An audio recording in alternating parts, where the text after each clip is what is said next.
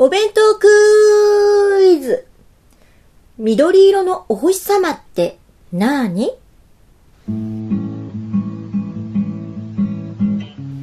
ビバマイスタイル。この番組は自分らしさを大事にすることで生きることが楽しくなってきたという私トミーが笑顔と元気と勇気を持ってマイスタイルをお話ししていく番組です。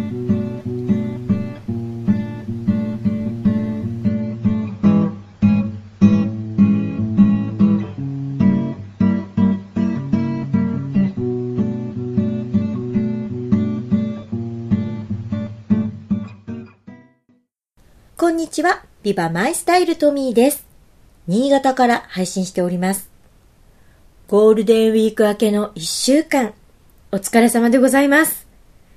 連休がお休みだった方も、お仕事だった方も、今週は平常通りでしょうか。この季節、気温差が激しくてですね、日中と朝晩の温度差もそうなんですけど、日々の気温差も結構ありまして体に負担がかかっているんですよね。疲れたなぁと思ったら無理をせず、まあ、5月病を予防する意味でも無理はしないで栄養と休養を取るようにしていきましょう。そして5月病予防になるかな？あのストレス解消の一つとして楽しみなことを用意しておく。というのはいかがでしょうか？私は来週長男の保育園の親子遠足があります。もう仕事の方もお休みをいただけるようお願いしてあります。今回は私トミーがあ子供じゃなくてね私自身が楽しみにしている親子遠足からお弁当のお話です。それでは行ってみましょう。2017年5月第2週。ビバマイスタイル。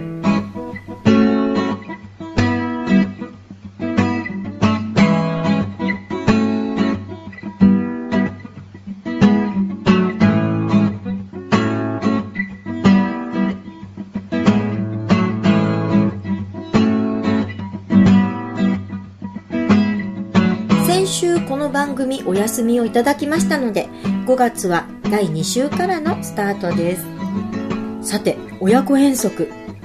我が家の3番目末っ子の長男も保育園の年長クラスになりまして今回保育園最後の親子遠足になります、まあ長女の時ですね。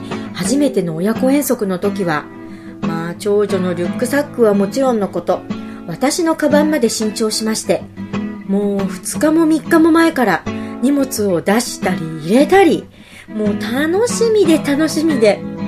長女の赤い小さいリュックサックともう私のその新調した斜め掛けバッグにこう荷物を出し入れするシミュレーションなんかをするところから私の遠足はすでに始まっていたわけであります。そんな状態ですからこうお弁当作りの気合の入れようといったら大変なものだったんですが母も学習しますよ。さすが3人目です。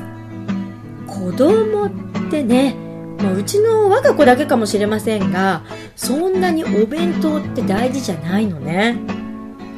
遠足は行った先の公園の遊具とか水族館であちこち見て回るとか、まあ、それができればいいみたいでもうお弁当どころか、保育園から渡していただくおやつ？こう、いろいろなお菓子の入った袋が、みんな同じものが配られるんですけど、それさえも、そんな執着ないのね。まあ、大抵おやつ残して持って帰るし。まあ、時代が贅沢になっているからなんでしょうね。お弁当の中身も、おやつも、まあ普段目にしたり、食べたりしているものなわけで、まあ、それでそこまで喜ぶはずもないんですよ。まあ、私の時代とはやっぱり違うわけです。なので、もう気合を入れない。前回はですね、定番のタコさんウインナーを作って入れたんですけど、もう全く手つかずで残してきまして、えー、ウインナー好きなのにどうしたの？って聞いたら、だって目が怖いって言うんですよ。その目はね、こうわざわざ切り込みを入れて、黒ごまを入れたっていうのに、もう怖くて食べられなかったっていう、もうほんと、頑張らないよ、私は。ではその気合を入れないお弁当に何を入れるか。長男に聞いてみたところこうです。おにぎり1個、唐揚げ2個、トマト3個。まあ、これはミニトマトね。そして緑のお星様4個だそうで、まあ、その数の決め方も気になるところなんですけど、何？緑のお星様。わかります？緑色のお星様の形したのだそうです。ヒントちょうだいって言ったら、納豆みたいなのですって。あなるほど。ちなみに長男には言ってないんですけど、デザートはいちご5個かな。まあ、もしいちごが売り切れていたら、バナナをトントントントントンと切って、5個にして持っていきましょうか。緑のお星様も4個に切るし。さあ、これもヒントです。正解はエンディングで引っ張るよ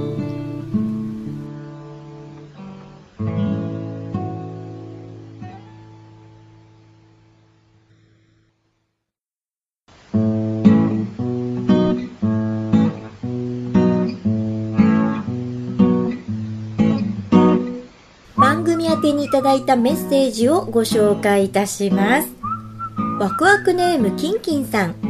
キンキンさん、いつもありがとうございます。では本文。トミーさん、こんにちは。こんにちは。ライムスカッシュさんのトレーニングの話で思い出したことがあったのでメールします。前回ご紹介したライムスカッシュさんのメールですね。体のことを考えてというテーマから少しそれますが、最近10年ぶりにピアノの練習を再開しました。久々に鍵盤に向かった時は全く指が動かなくなっていたのですごくショックでしたが気を取り直して毎日少しずつ英会話の勉強のように毎日ワンフレーズずつ短い課題を決めて指を鳴らしていってます。年齢を重ねると新しいことにチャレンジするのも難しくなりますが若い頃にやっていたことをもう一度やってみるというのもなかなか楽しいものです一度登ったことのある山にもう一度登ってみるのもまた違った景色が見えていいものですよ若い頃のがむしゃらさはなくなりましたが体力や集中力が衰えた分何事にも肩の力を抜いて落ち着いて取り組めるようになったなというのも新たな発見でした。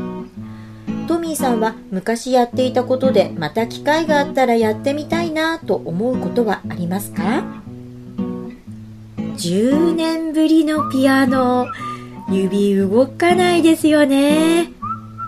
私も子供の頃からピアノを習っていまして大人になってある日ピアノに向かってみたら指はもつれるしそれ以前に楽譜こんなの読めて弾けてたの？っていうくらい楽譜が読めなくなってました。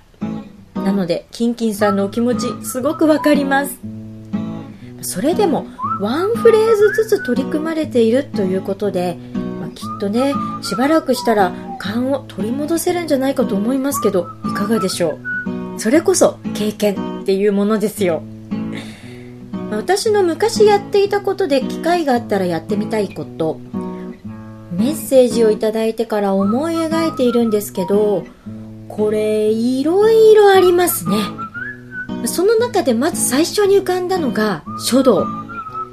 書道って言うと聞こえがいいんですけど、あの、習字ですよ。習字。習字好きでね、あの、小筆じゃなくて、大きい筆、太い筆です。結構得意だったんですよ。私ほんと手先が不器用なので、あの大きい筆ならなんとかなるんですけどせっかく書いた作品に名前書くでしょ？左側に学年と名前。あれを書いて小筆で学年と名前書いて先生のところに持っていくと台無しって言われるという。あのそのくらい小筆はダメなんですが大きい字を書くのが好きで。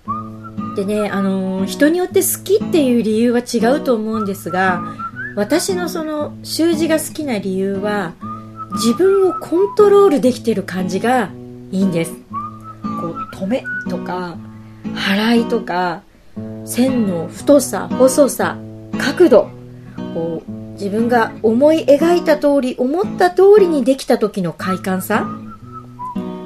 大人になってからこうプールでクロールで泳いでる時とかスキーをしてこうね膝に重心をかけて曲がる時とかこう意識しながら体を動かしてる時ああ自分で思った通りに体を動かしてこう習字してるみたいだなって思うの。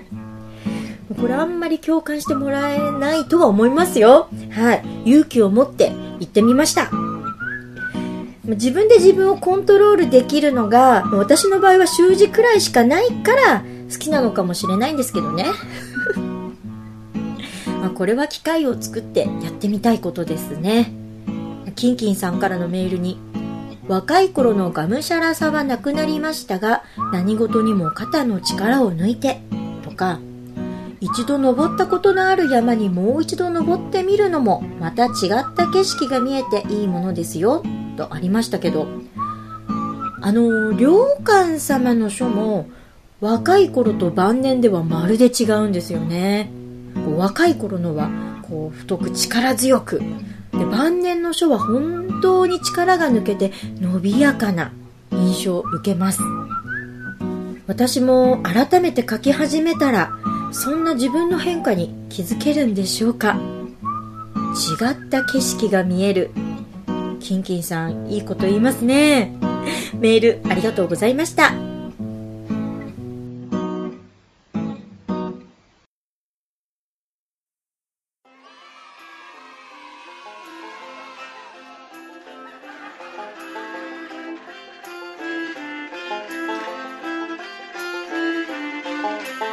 ピアノといえば私の友人で50代半ばを過ぎてからピアノに挑戦している方がいらっしゃるんですけどこの好きのパワーってすごいと思いますね、まあ、まして昔やっていたことでしばらく離れてからもなおやりたいと思えることって本当に好きなことなんじゃないかなって思います。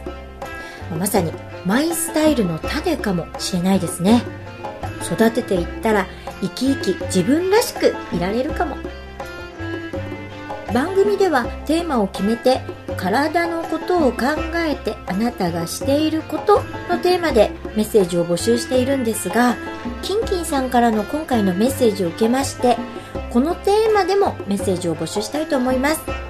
機会があったら再びやってみたいと思うこと。2本立てですね。どちらでも構いません。お好きなテーマを選んで番組宛にメッセージお寄せください。お待ちしております。